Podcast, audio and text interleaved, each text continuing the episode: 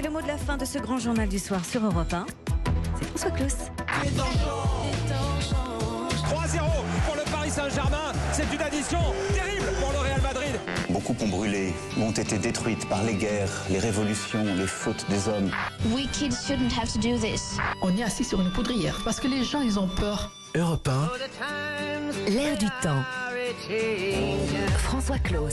Et comment vous sentez le monde changer Bonsoir François. Bonsoir Wendy. Avec cette question, y aurait-il deux mondes militants totalement irréconciliables Y aurait-il un mur infranchissable entre deux générations accrochées à leur propre combat Y aurait-il d'un côté ce million de manifestants à l'ancienne, regroupés derrière une banderole, un slogan, un leader, encadrés par un service d'ordre et un préavis de grève, espérant par la seule puissance de la mobilisation faire pression et gagner. Y aurait-il de l'autre côté ces groupuscules vêtus de jaune ou de noir, sans slogan ni banderole, sans autre mot d'ordre que de brûler une banque ou de fracturer une vitrine, espérant par la seule violence tout changer Y aurait-il d'un côté le monde de la conscience idéologique, des partis, des syndicats, exprimant le besoin de lutter ensemble pour se protéger Y aurait-il en face le monde 2.0, les réseaux sociaux, la génération, plus rivée à un écran qu'à un slogan scandé dans la rue, empli de rage non canalisée y aurait-il ceux qui ont 50 ans et qui votent, ceux qui ont 20 ans et qui like.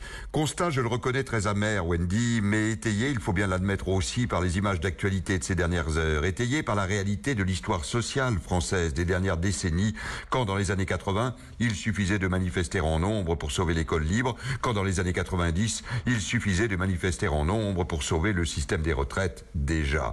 Ce monde-là et ses syndicats ou partis laminés qui n'a plus rien gagné depuis 1998 et qui vite émergé stupéfait des bonnets rouges, des zadistes, des gilets jaunes. Un monde qui en 2018, après une improbable mobilisation, alla jusqu'à s'attaquer physiquement au plus haut symbole de la République et qui obtint à l'arrivée du pouvoir une enveloppe de 11 milliards Constat amer étayé également par le dernier et magnifique film de Robert Guédiguian, Gloria Mundi, quand l'emploi devenu précaire devient un principe de survie, quand l'ubérisation de la société vient broyer ce qu'il reste de solidarité collective et plus grave encore, de morale collective. Si nous, entre nous, on ne se tient pas les coudes, tout disparaît.